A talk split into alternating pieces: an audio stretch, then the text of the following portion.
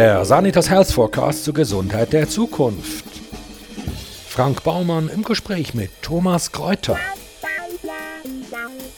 Darum ist es absolut zentral, dass jemand, der Schluckbeschwerden hat, dass man dort mal eine Magenspiegelung machen. Und ähm, dann ist es halt schon nach, nach reiner Wahrscheinlichkeit, wenn ein 18-Jähriger kommt und sagt, seit 10 Jahren habe ich Schluckbeschwerden, dann wird das kein Tumor sein mit allergrößter Wahrscheinlichkeit, sondern mit größter Wahrscheinlichkeit der EOE. Thomas Kräuter ist leitender Arzt für Gastroenterologie am Regionalen Gesundheitszentrum Zürich GZO im Spital Wetzikon. Er ist Konziliararzt am Universitätsspital Lausanne und Forschungsgruppenleiter am Universitätsspital Zürich. Seine Forschung konzentriert sich auf chronische Entzündungskrankheiten des Magen-Darm-Trakts und wurde unter anderem vom Schweizerischen Nationalfonds, der Novartis Stiftung, der Schweizerischen Gesellschaft für Gastroenterologie, der EOE Stiftung und einem Zuschuss des Konsortiums zur Erforschung eosinophiler gastrointestinaler Erkrankungen finanziert. Thomas Kräuter hat mehr als 115 Artikel in Fachzeitschriften veröffentlicht und vor kurzem wurde mit dem bedeutenden Rising Star Award der United European Gastroenterology für das Jahr 2024 ausgezeichnet. Thomas Kräuter, als Mann des Wortes muss ich sagen, der Papst hat Spiel Speck bestellt, ist verhältnismäßig wesentlich einfacher aussprechen als äh, der Zungenbrecher Erforschung eosinophiler gastrointestinaler Erkrankungen oder eben eosinophile Ösophagitis. Dabei meint eosinophile Ösophagitis ja nichts anderes als Speiseröhrenasthma. Was ist Speiseröhrenasthma? Noch nie gehört. Ja, so, sollten Sie aber. Ähm, es, ist, äh, es ist die spannendste Erkrankung, die es gibt. Das sage ich jetzt nicht nur, weil ich mich tagtäglich darum kümmere. Es ist, ähm, es ist eine Erkrankung, die erst seit 30 Jahren beschrieben ist. Ist übrigens von einem Schweizer entdeckt worden. Professor Straumann in, in Olten, in seiner Gastroenterologiepraxis. Man, man kann es gar nicht glauben. Ähm, Ende, Ende 80er Jahre, Anfang 90er Jahre hat er die ersten Patienten beschrieben. Gleichzeitig mit einem, mit einem Brit, der gerade in Amerika am Forschen war, also Professor Straumann und Professor Atwood. Und die haben das als völlige Rarität äh, publiziert. Und man denkt, ja, das ist jetzt irgendein ein neuer, ein neuer Blage und da gibt es ein paar wenige Patienten dazu. Und die haben, die haben u lang gebraucht, bis das irgendein Heftchen akzeptiert hat, weil die, die Journals, die medizinischen, die haben gar nicht geglaubt, dass so etwas existiert. Und innerhalb von 30 Jahren ist das zu der häufigsten Erkrankung geworden, wo Schluckbeschwerden macht bei jungen Erwachsenen und, und bei Kindern. Das heißt, es ist eine Entzündung im Bereich der Speiseröhre durch Nahrungsmittel ausgelöst und das macht, dass Patienten nicht mehr schlucken können. Also beim Asthma kann man nicht mehr schnaufen und wenn die Speiseröhre halt Asthma hat, dann kann man nicht mehr schlucken, weil dort die Schleimhaut so geschwollen ist. Und mittlerweile weiß man, dass etwa einer von 2000 an, an so einer eosinophilen Ösophagitis leidet. Oder kurz EOE, e, weil eosinophile Ösophagitis kann ja kein, kann niemand aussprechen. Und, ähm, und darum EOE, e. also EO für Eosinophilic auf, auf Englisch. Und dann, weil es auf Englisch halt nicht Ösophagus heißt, sondern Esophagus, ist es EOE. E. Ähm, und ich kenne mit meinen Patienten nur von der, von der IOE. Also wenn Sie jetzt irgendein äh, ein Dorf nehmen, ähm, angenommen, sind etwa 5000 Einwohner, 6000 Einwohner, dann haben Sie mindestens drei, drei bis vier Patienten, die, die an dem leiden. Also, warum weiß ich von nichts? Ich meine, ich bin, weiß wirklich wahnsinnig viel nicht viel tief, aber viel oberflächlich. Bin dazu noch Paniker, aber okay. ich weiß gar nicht, dass es die Krankheit gibt. Warum? Also soll ich, soll ich sie jetzt paranoid triggern? Oder, oder, das ist nicht so schwierig. Weil, also, das werden Sie schaffen. weil ganz ehrlich, sie, wären, sie sind der perfekte Patient, der so eine Erkrankung will leiden Wieso? Ähm, das sind ähm, in der Regel Männer. Ähm, 3 zu 1 im Verhältnis. Also ich habe, äh, auf, auf drei Männer kommt eine, kommt eine Frau in meiner Sprechstunde. Das ist, weil, weil ähm, genetische Risikofaktoren als Y-Chromosom gekoppelt sind. Also es tritt häufig bei Männern auf. Ähm, es tritt ähm, häufig bei jungen Männern auf. Aha ähm, schon im jungen Erwachsenenalter, 20, Trifft 30. mich also nicht mehr? Genau, oder bei jung gebliebenen. Oh, ja. das war jetzt ein bisschen fies. Nein, das und, und jetzt, jetzt kommt aber noch das Kompliment. Ähm, und interessanterweise ähm, sind das alles sehr gut gebildete Leute. Das stimmt, also das gefällt in, in meiner Sprechstunde EOE, ähm, äh, da habe ich Professoren, da habe ich Anwälte, da, da, habe ich, äh, da habe ich Wirtschaftsprüfer. Ähm, das, ist, äh, das ist ganz spannend. Das haben wir auch wissenschaftlich untersucht. Also das ist wirklich so. Die EOE-Patienten haben in der Regel einen höheren Bildungsstand. Wieso das so, so ist, haben wir, haben, wir, haben wir keine Ahnung. Äh, ein halt, halt. Jetzt, also Sie haben das erforscht, Sie wissen, dass ein höherer Bildungsstand offenbar vorhanden ist, aber wissen nicht warum. Das müsste einem doch interessieren. Da müssen Sie doch jetzt gerade erst recht weiter forschen. Warum ist das so? Das macht irgendwie fast keinen Sinn. Ja, also äh, wahrscheinlich ist es ein reines Epiphänomen, oder? Also es ist nicht so, dass Bildung dazu führt, dass sie eine EOE bekommen. Da dürften sie ja nicht mehr in die Schule gehen, weil dann die Schule krank macht, oder? Ähm, äh, je nach je nach Lehrer, oder? Ähm, nein, das ist das ist eine reine eine reine äh, Assoziation, oder? Also wir haben für andere und da komme ich nochmal ein bisschen auf, auf die EOE zu sprechen, warum das die genau gibt. Das ist eine allergieartige Erkrankung. Also das ist allergieähnlich, sagen wir es so. Also Nahrungsmittel, die man nimmt, das sind sechs Nahrungsmittelkategorien, die das, können, die das können auslösen können. Das ist vor allem Milch oder alle Milchprodukte. Das sind Eier, das sind äh, Nüsse und Hülsenfrüchte, Soja, Meeresfrüchte und, äh, und Fisch, das, sind, das sind so ein bisschen die Haupt- äh, und Weizen und Gluten sind so ein bisschen die Hauptkomponenten, die das können auslösen können. Es geht in die Allergien und von den Allergien weiß man schon relativ lang, dass die Allergien ähm, bei den in der städtischen Bevölkerung häufiger vorkommt, bei der, bei der gut gebildeten häufiger vorkommt. Das hat so ein bisschen mit der Hygiene, mit der Hygienetheorie ähm, zu tun, oder? Dass die, die gut gebildeten zu wenig im Dreck sind und sich darum weniger Infektionen ausbilden, aber im Gegensatz dazu mehr, mehr Allergien, oder? Und so wie die Allergien auf dem Höhenflug sind, Asthma, wo es mehr gibt, Heuschnupfen, wo es mehr gibt, gibt es eben auch die EOE mehr. Also das ist eine, eine mögliche These. Aber am Schluss ist es dann gleich nicht ganz genau gleich wie die, wie die anderen Allergien. Also es gibt es dann auf dem Land gleich auch wieder häufiger. Wir haben so gewisse Hotspots in der Schweiz, wo, wir das Gefühl haben, dass es häufiger auftritt, auch in Amerika. Also äh, ein, bisschen, ein bisschen hinkt der Vergleich mit, äh, mit den Allergien. Mhm. Oder? Aber ähm, das ist eine reine Assoziation. Sie unterscheiden ja zwischen Symptomen bei Kind, bei kleinen Kindern, bei ja. größeren und bei Erwachsenen. Können Sie das mal ein bisschen explizieren? Ja, also bei den Kindern ist halt extrem schwierig. Die können sich nicht so einfach artikulieren. Und, und äh, wir wissen, die, die jüngsten Patienten, die wir diagnostiziert haben, sind, sind wenige Monate alt gewesen.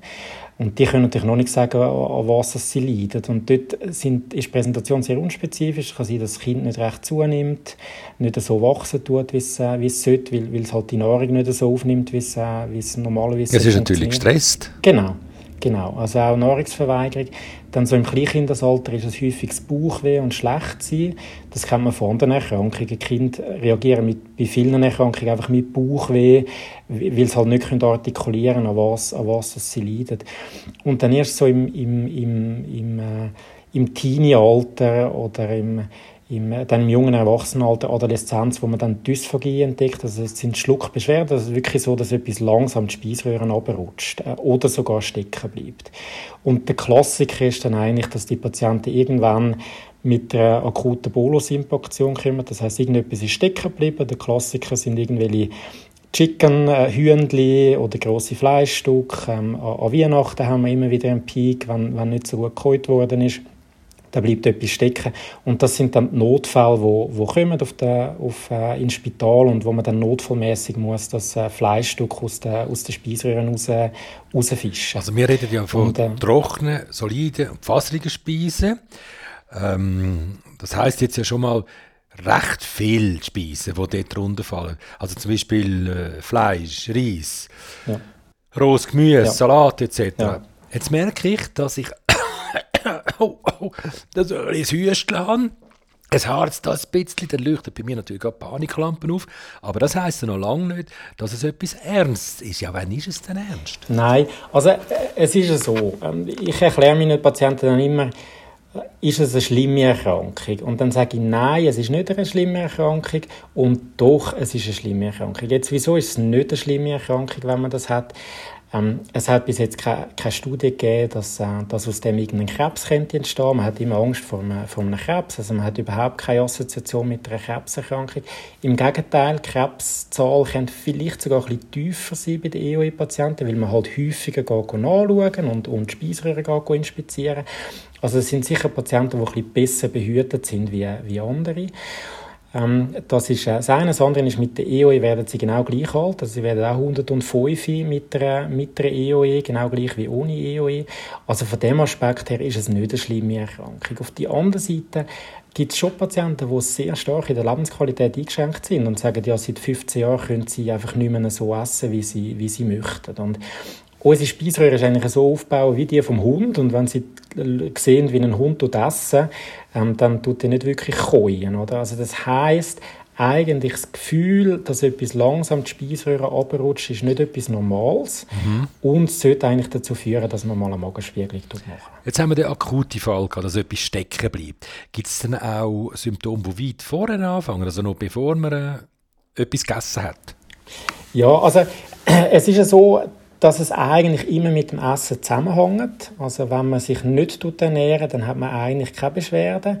Wobei wir auch Einzelfälle haben. Ähm, wir haben zum Beispiel einen, äh, einen Profi-Isokreaner, den ich, äh, den ich im Unispital behandelt habe. Der hat bei, ähm, beim Eishockeyspielen hat die Brustschmerzen gehabt und da haben wir äh, relativ viele Abklärungen gemacht. Man denkt dann immer ans Herz und an die Lunge, hat nichts gefunden und am, am Schluss hat man dann eine Magenspiegel gemacht und hat herausgefunden, dass er an der EOE leidet.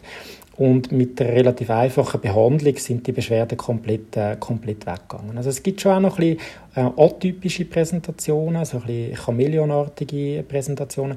Die meisten Fälle, aber ich würde sagen 95 Prozent der Patienten, haben wirklich das Gefühl, dass etwas langsam die Speiseröhren runterrutscht. Also die Hauptsymptome von der EOE, Beschwerden beim Schlucken von soliden Speisen, sind ein eindeutiges Zeichen für eine äh, organische Erkrankung von der Speiseröhre. Jetzt gibt es ja aber auch noch bösartige und gutartige Tumore in der Speiseröhre. Genau, also darum ist es absolut zentral, dass jemand, der Schluckbeschwerden hat, dass man dort mal eine Magenspiegelung machen Und ähm, dann ist es halt gerade schon nach, nach reiner Wahrscheinlichkeit, wenn ein 18-Jähriger kommt und sagt, seit 10 Jahren habe ich Schluckbeschwerden, dann wird das kein Tumor sein mit allergrößter Wahrscheinlichkeit, sondern mit größter Wahrscheinlichkeit der EOE.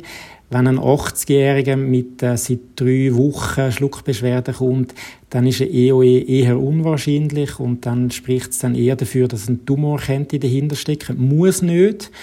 Ähm, aber in, in, beiden Fällen sollte man eine Magenspiegelung machen. Und da muss man sagen, Magenspiegelung ist kein grosser Eingriff, das ist, äh, das ist sehr angenehm. Man, man schläft Sie sagen mit, sehr angenehm. Wie? Sie sagen sehr angenehm. Hallo? Ja, also natürlich ist es mit einer gewissen Angst behaftet, aber ähm, meine Erfahrung ist, dass die Patienten das sehr angenehm empfinden, weil man merkt nichts, also man ist am Schlafen, man schnauft selber, ähm, also es ist eine, eine, oberflächliche, eine oberflächliche Narkose, ähm, der Eingriff geht etwa 15 Minuten, man verwacht dann gerade wieder und man, kann dann die Befunde eigentlich gerade mit dem Arzt besprechen. Und, ähm, und es wird als sehr angenehm empfunden, es braucht auch keine besondere Vorbereitung, wie, wie man zum Beispiel von einer Darmspiegelung kennt, wo man muss abführen muss. Das braucht es alles nicht bei einer Magenspiegelung, sondern man muss einfach nüchtern kommen, äh, mit einem leeren Magen ähm, und dann kann man das anschauen.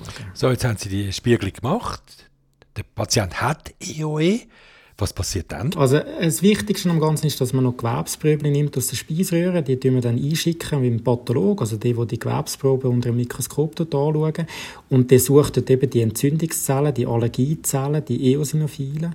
Und wenn es mindestens 15 von diesen Zellen hat, dann kann man die Diagnose stellen von einer EOE.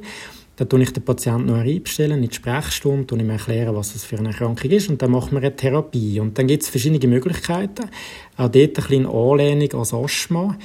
Ähm, einerseits kann man auf das verzichten, wo, wo die EOE auslösen tut, also auf die Nahrungsmittel, die ich gerade aufgezählt habe. Jetzt, wenn Sie sich überlegen, mit was Sie, dass Sie kochen und was Sie essen, und ich Ihnen sage, gut, jetzt kein Weizen mehr, keine, keine Milch mehr, keine Eier mehr, kein Soja mehr, keine Nüsse mehr, keine Hülsenfrüchte mehr ähm, und dann auch kein Fisch und keine Meeresfrüchte, dann bleibt nicht wirklich viel übrig. Oder? Also auf Meeresfrüchte und Fisch kann man vielleicht noch verzichten, oder? aber Weizen, Milchprodukte und Eier macht dann schon relativ viel aus von der Schweizer Ernährung oder von der mediterranen Ernährung. Das ist sehr schwierig, aber das wäre theoretisch eine Strategie, um die EO jetzt behandeln. Mhm. Und was wäre die Alternative? Die andere Strategie, die dann eigentlich fast alle Patienten nehmen, ist eine Cortisontherapie. Das sind ähm, Cortisonpräparate, die man schlucken Und das ist ganz wichtig, das sind nicht Cortison, wo, ähm, wo auf den Körper wirken, also systemische Corticosteroide, wo all die Nebenwirkungen machen, die man kennt, Gewichtszunahme, Akne, ähm, höherer Blutdruck, Diabetes, ähm, Osteoporose und so weiter und so fort. Das macht äh, die Nebenwirkungen nicht, sondern es wirkt nur im Bereich der Speiseröhre. Ich sage dann immer, es ist wie eine Salbe. Sie können sich vorstellen, eine Salbe, die Sie auf die Haut schmieren, ähm, sie schlucken in Form von einem Pülverli oder von einer Tablette und das wirkt nur im Bereich der Speiseröhre. Das ist sehr eine nebenwirkungsarme Therapie. Es kann einmal einen Pilzbelag geben, den man aber relativ einfach behandeln kann. Also sehr eine nebenwirkungsarme Therapie, die sehr effizient ist. Es wirkt auf, ähm, auf Zahlen im Bereich von 95 Prozent und auf die ganzen Beschwerden und aufs Krankenbild so im Bereich von 60 bis 70 Prozent, also extrem hohe Ansprechungsraten, wo man so wahrscheinlich fast von keiner Erkrankung kennt. Jetzt sagt Frau Mugli, oh nein, Cortison, da mache ich lieber nichts, ich nehme, äh, ich nehme Bachblüten. Was dann? Ja, ähm, also meine, am Schluss muss man immer, muss man, ich sage immer, der Patient ist der Chef, oder? Ich, ich tue den Patienten ein bisschen, ein bisschen guiden, ein bisschen leiten. Ich kann, ich tue nichts aufschwätzen. Ähm, ich versuche dann zu erklären, warum das vielleicht nicht eine so gute Idee ist. Jetzt, der Punkt ist, die EO ist eine chronische Erkrankung. Was heisst chronisch? Das heisst, es geht nicht weg. Die bleibt, äh, die bleibt da. Jetzt, ähm, angenommen, sie haben nicht so viel Beschwerden, sagen, ja, sie können eigentlich gut schlucken, ich kann gut mit dem leben, dann ist das schön und das macht dann nichts, wenn sie eine Woche, ein paar Monate so umeinander laufen, vielleicht ein Jahr oder zwei auch nicht. Aber je länger das man wartet und je länger die Entzündung schlummern tut, desto mehr Narben gibt es in den Speiseröhren. Und jede Entzündung in den Speiseröhren führt irgendwann zu einer Narbe. Wir nennen das Stenose oder Struktur. Sprich, dann wird die Speiseröhre ganz eng. Und wir haben eigene Studien aus der Schweiz, wo wir Leute untersucht haben, die schon 20 Jahre an dieser Erkrankung leiden.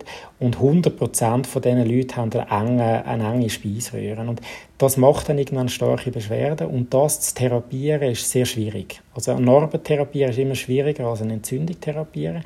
Darum sollte man lieber früher im, im, im Krankheitsverlauf anfangen therapieren und nicht erst später.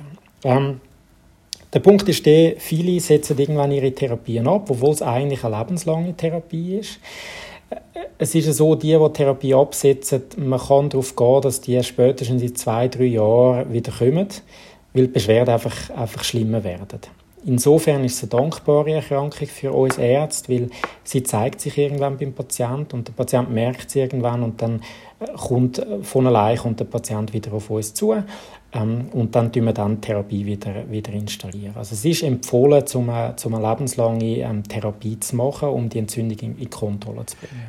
EOE e ist ja eine relativ junge Krankheit, wie Sie sagen, äh, aber es gibt gleich schon mehrere wirksame Therapiemöglichkeiten und die funktionieren alle nach dem 3D-Prinzip, nämlich erstens Drugs, also Medikamente, zweitens Diet und drittens Dilatation die Aufweitung der Speiseröhre. Das klingt jetzt wirklich extrem scary. Genau, also wenn, wenn die Speiseröhre eng ist, dann nützen die meisten Medikamente nichts. Und dann, ähm, wir sind sehr ein manuelles Fach in der Gastroenterologie und, und dann muss man halt an ein mechanisches Problem mit mechanischen Methoden angehen. Und wenn die Speiseröhre eng ist, kann man das aufdehnen. Und da gibt es verschiedene Möglichkeiten. Wenn das eine kurze Engstelle ist, kann man das mit einem Ballon und, und Hochdruck kann man das auf, aufdehnen in, in mehreren Sitzungen während einer Magenspiegelung. Ähm, es gibt ähm, sogenannte Buschierungen, die man machen kann. Das kann man sich vorstellen wie lange ähm, Kerzen, Kerzenstäbe, ähm, die man über einen Draht einführt in die Speiseröhre und das dann über mehrere Millimeter aufdehnen und, und die Engstelle aufsprengen und oberflächliche Einrisse machen von der, von der Schleimhaut. Das wird sehr gut toleriert. Das ist auch eine sehr sichere Methode. Es tönt jetzt so, es tönt jetzt so gefährlich. Ähm, wenn es in geschulter Hand gemacht wird ähm, und man das vorsichtig macht und das schrittweise macht, ist das eine extrem sichere Methode mit einer Komplikationsrate von ähm, 0,1 Prozent oder, oder weniger. Ähm, die gefürchtetste Komplikation ist Perforation, also sprich, dass man ein Loch macht in der Speiseröhre. Das ist extrem selten. Und die wenigen Fälle, die wir, wo beschrieben sind, können meistens konservativ behandelt werden, sprich mit ähm, zwei, drei Tagen nichts essen, ähm, Antibiotika geben. Ähm, eventuell kann man das Loch gerade zumachen. Aber das sind also wirklich außergewöhnliche Fälle. Und wir haben ähm, ähm, die Herangehensweise in der Schweiz, dass man das sehr vorsichtig macht, lieber einmal zusätzlich machen ähm, und nicht forsch, so dass man keine Nebenwirkungen provoziert. Das hat dann vielleicht den Nachteil, dass es nicht gerade wirkt, weil man zu wenig Fisch aufdehnt hat. Das macht nichts, weil in einer zweiten Sitzung, zwei, drei Wochen später, kann man es dann ein bisschen mehr aufdehnen. Haben Sie Netflix? Wie? Haben Sie Netflix? Ich habe nicht Netflix, nein. Ah, okay, dann haben Sie natürlich die Serie Bad Surgeon auch nicht können sehen über den Paolo Macchiarini. Das ist, äh, das ist der wahnsinnige Chirurg, der die Speiseröhre von seinen Patienten, also eigentlich muss man sagen, von seinen menschlichen Versuchskaninchen durch Kunststoffröhren ersetzt hat, wo er mit Stammzellen präpariert hat, damit sie vom Körper nicht abgestoßen werden. Und das hat dann nicht funktioniert und die meisten Patienten sind traurigerweise gestorben. Also ich, ich, habe ich hab vom Fall gehört, es geht um die Luftröhre meines Wissens, um Trachea, nicht um, nicht um die Speiseröhre. Aber der, der Fall hat relativ hohe Wellen geschlagen. Ja. Und es, äh, zeigt wieder mal, dass mit der Medizin so demütig sind und, äh, und nicht... Äh, äh, nicht übermütig und, äh, und ähm, wissen, wo seine Grenzen sind. Das hat er offenbar nicht mhm. gewusst. Aber, aber grundsätzlich könnte man die Speiseröhre schon also, ersetzen, oder? Äh, also natürlich nicht für die Erkrankung, weil das ist eine gutartige Erkrankung, da gibt es keinen Grund, um die Speiseröhre zu ersetzen. Ähm, es gibt natürlich äh, Tumorerkrankungen in der, in der Speiseröhre, wo man dann den Tumor muss, äh, rausschneiden muss. Ähm, Mittlerweile können wir das teilweise endoskopisch, dass wir die oberflächlich abtragen. Aber wenn der Tumor einwachsen tut, die verschiedenen Schichten, dann muss man das rausnehmen. Und dann ähm, kann das so radikal sein, dass man fast die ganze Länge von der Speiseröhre rausschneiden mit einem Teil noch vom Magen und dass man dann den Magen aufziehen und dann an den oberen Teil von der Speiseröhre annähen. Ähm, also das kann, man, das kann man schon machen. In ausgewählten Fällen gibt es sogar, dass man einen Teil vom Dickdarm tut, äh, tut einsetzt, also den eigenen Dickdarm, der dann als, als Speiseröhre tut, äh, tut, äh, tut funktionieren. Aber das sind, das sind dann wirklich Fälle, wo es um Tumorerkrankungen geht, wo man, wo man keine Alternative hat. Das ist das. Jetzt möchte ich nur noch schnell, wenn etwas sagen sind die, die drei Ds erwähnt, was mich natürlich sehr freut. Ähm, eben die, die Drugs, die Diet und die Dilation. Ich möchte nur noch schnell eine Lanze brechen für die Diät. Also, es ist nicht so, dass man keine Patienten mit einer Diät behandelt. Wir wissen mittlerweile, dass wahrscheinlich in 40 bis 50 Prozent der Fälle die EOE durch ähm, Milchprodukte verursacht wird, Milchprotein. Wir wissen leider nicht, welche Milchprotein. Und es funktioniert in 40 bis 50 Prozent. Da haben wir jetzt neue Studien, die rausgekommen sind.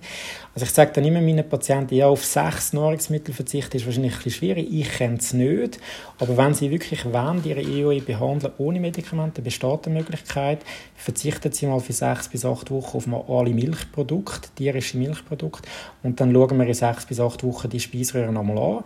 Und das funktioniert in 40 bis 50 Prozent. Und äh, der Punkt ist einfach, das sind alle Milchprodukte, also auch der Käse, das Fondue, äh, der Joghurt, der Kaffeerahm, ähm, wo man darauf muss verzichten. Also es ist nicht nur ein Glas Milch. Und, äh, aber das funktioniert. Und, und gerade wenn ich interessierte Patienten habe, die das machen wollen, dann unterstütze ich die natürlich in dem, zusammen mit der Ernährungsberatung. Also das ist ja doch eine sehr interessante Alternative, wo man natürlich dann kann umgehen kann, dass man das Leben lang Medikament schlucken muss. Aber es heißt natürlich auch eine lebenslange Diät machen. Und Diät heißt meistens, die Familie muss mitziehen man muss bisschen überlegen, wenn man auswärts geht, essen, es braucht ein höchstes Commitment von der, von der Patienten. Aber wenn die das wollen und, und, gut sind in dem, dann unterstütze ich das sehr. Könnte es dann allenfalls auch sein, dass man die Symptome von dieser Krankheit verkennt oder sogar falsch interpretiert und äh, zum Beispiel auf ein Lebensmittelintoleranz schließt? Das also vielleicht sogar medizinisches Personal, Medizinschaffende, ich will sagen, dass äh, Medizinerinnen und Mediziner das völlig falsch ablegen, weil die Krankheit eben noch nicht so bekannt ist. Mhm. Ja, ähm, also es hat wie zwei Aspekte. Also der, eine Punkt ist, es ist nicht ähm, Schluckbeschwerde, wo, wo immediat auftritt. Also es ist nicht so, ich trinke jetzt etwas, was kann auslösen und dann habe ich gerade Beschwerden. Das wäre eher die Intoleranz oder die Nahrungsmittelallergie. Also das ist es nicht. Also ich habe selten Patienten, die sagen, ich merke genau, ich esse das und dann habe ich, die, habe ich noch eine Schluckbeschwerde. So ist es eher nicht. Aber mit dem Verkennen, dass man es nicht wahrnimmt, das ist ein grosses Problem. Wir sind dran, seit mehreren Jahren so ein bisschen die Awareness zu steigern, auch unter den Hausärzten, auch unter den Gastroenterologen, also unter den Magen-Darm-Spezialisten, dass man A, Symptome erkennt, B, die richtigen Schlüsse zieht, dass man nämlich eine Magenspiegelung macht. Das ist vor allem die Aufgabe der, der allgemeintätigen, praktizierenden Ärzte. Und nachher für die Magen-Darm-Spezialisten in der Praxis, dass wenn man die Diagnose diagnostiziert, dass man dann auch ein Follow-up macht, die Patienten dort richtig behandeln und auch wieder dort sehen in der, Sprechstunde. Und das Interessante ist, wir haben jetzt auch gerade eine Studie kürzlich publiziert, die zeigt, dass immer noch eine relativ hohe, hohe oder lange Verzögerung gibt zwischen den ersten Symptomen und den Beschwerden. Und das liegt einerseits am Patient, also der Patient ist sich nicht bewusst, dass er an einer Erkrankung leidet. Und andererseits haben wir aber auch einen gewissen Delay zwischen der Vorstellung beim Arzt bis zu der Diagnose. Also es gibt äh, einerseits müssen wir Patienten aufklären, andererseits müssen wir auch die Ärzte aufklären. Also es gibt, gibt zwei Aspekte, wo wir besser werden müssen. Zum unsere Patienten besser zu versorgen. Das Frustrierende ist, das hat sich in den letzten 10 bis 15 Jahren nicht verbessert. Also wir müssen uns da auch selber immer wieder hinterfragen und sagen, ja, wie können wir näher an die Patienten kommen, wie können wir auch näher an die Hausärzte und, und die Kollegen kommen, damit die Erkrankung dann eben erkannt wird. Sie haben gesagt, es sei eine der seltensten Krankheiten und auf der anderen Seite eine von 2000 Personen. Hegi EOE, e. ja, wenn man das hochrechnet auf die gesamte Schweiz, dann sind es gleich noch ein paar. Also eben, es ist, genau, es ist selten gewesen, mittlerweile ist es häufig. Es ist eine der häufigsten Erkrankungen, die ich sehe mittlerweile in der Sprechstunde. 1 zu 2000, das können Sie aufrechnen auf die Schweiz, oder? Das sind, äh, sind sehr viele Patienten, wo wir auf ein paar Zentren aufteilt, äh, aufteilt haben. Und wir gehen davon aus, dass das weiter am Wachsen ist und, und, ähm, und wahrscheinlich die Dunkelziffer doch noch ein bisschen grösser ist, als wir, als wir annehmen. Und wieso ist es am Wachsen? Das ist eine sehr gute Frage. Wir wissen es nicht. Ein Grund ist, äh, kann man schon sagen, wir schauen mehr, wir machen mehr Magenspiegelungen, dann, dann finden wir es auch mehr. Das ist aber nur die halbe Wahrheit. Auch wenn wir das wegnehmen und korrigieren für die Anzahl der Magenspiegelungen, ist es gleich immer noch am, am Kommen. Und äh, da befinden wir uns jetzt im, im, im Bereich von reinen Hypothesen. Eine Hypothese ist, könnte es etwas mit der veränderten Milchwirtschaft zu tun haben. Sie wissen, dass Kühe 1940, 1950 eine andere, andere Milchproduktion haben wie, wie heutzutage. Die Milch sind mittlerweile Spitzensportler, wie viel, wie viel Liter am Tag die, die machen. Vielleicht hat das, einen, hat das einen Einfluss. Wir sind das mittlerweile auch am Untersuchen, aber das sind reine Hypothesen. Aber wir hoffen, dass wir da in fünf bis zehn Jahren dann ein bisschen mehr wissen. Gibt es denn eigentlich ein Lobby wo sich um die Kranken kümmert. Ich meine, das müsste ja auch für die Pharmaindustrie enorm spannend sein. Ja, also man muss sagen, in den letzten 30 Jahren sehr stiefmütterlich behandelt worden. Ähm, die Lobby, das ist ja so ein bisschen zweischneidig. Oder? Lobby hat so eine gewisse negative Konnotation, wenn Sie jetzt das äh, sagen, oder? Lobby, Big Pharma, Geld dahinter. Ähm, auf der anderen Seite ist man auch darauf angewiesen, weil wo nicht Geld investiert ist, findet man auch nichts raus. Ähm, das heißt, in den letzten 30 Jahren sehr stiefmütterlich behandelt. Jetzt mittlerweile ähm, durch ähm, verschiedene Interessensparteien, ähm, Ärzte, Patienten, Pharmafirmen. Man hat erkannt, dass es eine Erkrankung ist mit einem Impact im, im, im Bereich von unserer westlichen Zivilisation, weil viele Leute daran leiden und wir noch nicht optimal können behandeln können. Das heißt, mittlerweile ist auch mehr Geld für die, für die Forschung. Es werden mehr Gelder gesprochen für, für die Forschung. Und am Schluss machen wir das, damit der Patient kann, kann profitieren und die Patientin kann profitieren. Wir haben mittlerweile jetzt zwei Medikamente, die zugelassen sind, zugelassen sind in der Schweiz. Das eine seit ein paar Jahren, das andere seit einem halben Jahr. Ähm, aber auch da, oder, wir haben zwei Medikamente für eine Erkrankung. Wenn Sie andere Erkrankungen anschauen, dann sind Sie bei fünf Medikamenten, sechs Medikamenten, 15 Medikamenten, 20 Medikamenten. Also es ist doch noch immer äh, äh, ein kleines Business, aber etwas, wo, wo immer interessanter wird und wir hoffen, dass wir die Lobby eben auch nutzen können, zum, für eine bessere Versorgung von unseren Patienten, weil da haben wir immer noch Luft nach oben. Deutlich. Mhm. Jetzt haben Sie gesagt, in der westlichen Hemisphäre, ja, äh, wie sieht es im Rest der Welt aus? Ja, also deutlich weniger. Es ist natürlich immer schwierig, oder? Ähm, Prävalenzzahlen, also die Zahlen zur Häufigkeit von der Krankheit zu bekommen in, in, in Regionen wie Afrika oder, oder äh, Südostasien, wo vielleicht eine weniger gute medizinische Versorgung haben. Die Hauptzahlen, die wir haben, ist, äh, ist primär von Nordamerika, von Europa, von Australien deutlich weniger, deutlich weniger in, den, in den anderen Zivilisationen. Wir haben auch relativ wenig ähm, Patienten mit, und Patientinnen mit Migrationshintergrund, die, der, die an dieser Erkrankung leiden. Also wahrscheinlich hat es schon mit einer gewissen Prädisposition zu tun von der, von der Bevölkerung in der westlichen, in der westlichen Welt. Ähm, wir haben ein paar Gene entdeckt, die wo, wo dazu beitragen. Also das ist wahrscheinlich ein, ein wichtiger Hintergrund.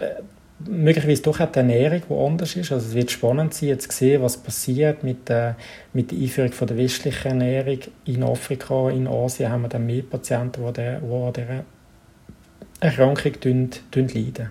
Ja. Da vielleicht noch wichtig zu sagen, es ist nicht eine genetische Erkrankung, ähm, aber es hat eine genetische Komponente. Also ich tue da immer beruhigen, die Väter und Mütter, die eine EOE haben und dann ein Kind bekommen, die Wahrscheinlichkeit, dass das Kind an einer EOE leidet, ist im, im tiefen einstelligen Prozentsatz. Ähm, also es ist ein erhöhtes Risiko. Es ist nicht 1 zu 2000, es ist vielleicht im, im Bereich von 1 zu, 1 zu 100, 1 zu, 1 zu 50, so in dem, in dem Bereich. Ähm, aber es ist gleich immer noch wahrscheinlicher, dass das Kind keine EOE hat, als dass das Kind eine EOE hat. Und darum braucht es keine Vorsorgeuntersuchungen, sondern es langt einfach ein bisschen hellhörig sein. Und wenn dann das Kind mit 9 plötzlich sagt, ja, die Spaghetti gehen jetzt nicht mehr so gut runter, dann kann man es mal suchen gehen. Ähm, aber es ist jetzt nicht äh, so, dass die Kinder standardmäßig im Alter von vier irgendeine Vorsorgeuntersuchung brauchen. Das ist, äh, das ist nicht so, weil die Wahrscheinlichkeit, dass gesunde Kinder sind, ist viel größer, als dass sie etwas haben. Sie haben vorhin mal gesagt, wir forschen. Ja, wer sind denn wir? Wir haben doch eine sehr aktive Forschergemeinschaft in, in der Schweiz. Ähm, das ist ein Netzwerk von, von Kollegen am Universitätsspital Lausanne vor allem und am Universitätsspital Zürich, wo ich ein Teil von der Gruppe bin. Ich bin tätig in, in Wetzikon, bin aber sowohl ähm, konsiliarisch tätig in, in Lausanne als auch ähm, forschungstechnisch ähm, sehr stark verbunden mit dem Universitätsspital Zürich. Dann haben wir eine europäische Vereinigung für, äh, für EOE-Forschung, die URIOS, und dann haben wir auch noch ähm, die Vereinigung in den USA, das sind Seagear und, äh, und Tiger. Tigers, mit denen wir sehr eng zusammenarbeiten. Und am Schluss sind wir, sind wir so ein bisschen die nachfolgende Generation von dem Professor Straumann, den ich, äh, wo ich erwähnt habe. Und er hat jetzt sein Wissen der, der nächsten Generation weiter, weitergegeben. Was würden Sie sich wünschen, wenn Sie in die Zukunft schauen, in Bezug auf EOE? Einerseits wissenschaftlich, andererseits auch für Patienten, dass man den Auslöser herausfindet von der, von der EOE, also wirklich den Pathomechanismus, um dann gezieltere Therapien zu machen. Im Moment sind die Therapien, die wir machen, noch sehr ungezielt, tut einfach die Entzündung abbrechen oder abfahren oder wir verzichten auf ganze Nahrungsmittelkategorien, obwohl wahrscheinlich ein Protein das Ganze tut auslösen, so wie, wie andere Allergien auch. Und das Ziel wäre eigentlich, das eine Allergen bei jedem Patienten zu identifizieren und dann entweder gezielt zu behandeln oder gezielt zu eliminieren. Ähm, das ist von wissenschaftlicher Seite sehr interessant und hat dann am Schluss einen, einen höheren Nutzen für den, für, den, für den Patienten. Das ist das eine. Und andererseits muss man ein bisschen realistisch sein. Ein Ziel ist schon, dass man sich selber ein bisschen ersetzen oder? Im Moment ist es so, dass wir einmal im Jahr eine Magenspiegelung machen. Das ist interessant, um zu schauen, was, was los ist in der Speiseröhre. Das ist auch für den Patienten interessant. Eben, wie gesagt, das ist sehr angenehm. Aber auch da wäre eigentlich das Ziel, dass man dann vielleicht in, in zehn Jahren einen, Bluttest kann machen kann und kann sagen, ja, im Blut zeigt sich, ihre EO ist noch aktiv, wir müssen das noch ein bisschen optimieren. Also so, dass es OS ähm, mit der Magenspiegelung dann gar nicht mehr so braucht. Vielleicht noch für die Notfälle, vielleicht für die erste Diagnose, aber dass, dass man das im weiteren Follow-up dann deutlich einfacher kann, äh, kann gestalten Haben Sie auch Symptome? Ähm, Schluckbeschwerden? Ja. Also Sie kennen ja das Phänomen, ähm, gerade im Medizinstudium haben wir so Themenblöcke und dann haben wir einen Themenblock Herz-Kreislauf und dann haben wir einen Themenblock Lunge und dann haben wir einen Themenblock Magen-Darm und Sie können darauf gehen, dass man dann immer, je nachdem, was man für einen Themenblock gerade hat während einem Monat, dass man dann die Beschwerden sicher entwickeln oder äh, sehr hellhörig wird. Ähm, ich habe zum Glück keine, ähm, keine Beschwerden, was Schlucken anbelangt, würde aber doch auch passen, wenn es bei mir wieder auftreten, weil ich halt doch ein junger Mann bin oder noch relativ jung, würde ich jetzt mal sagen. Ähm, das ist das eine. Und das andere ist, das habe ich noch nicht gesagt. Wie alt sind Sie denn überhaupt? 35. Okay. Also das eine und, und das andere ist? Genau, das Alter, ähm, eben das Geschlechtsalter und was ich noch nicht gesagt habe, ist, es tritt eben häufig mit anderen Allergien auf, also mit Asthma zusammen und mit Heuschnupfen. Ich habe einen relativ starken Heuschnupfen, der ausgeprägt ist im, im Frühling. Also ist die Wahrscheinlichkeit, dass ich theoretisch auch mal könnte, Schluckbeschwerden entwickeln, ist ein bisschen erhöht, aber ich habe das zum Glück noch nie gehabt. Der Thomas Kräuter.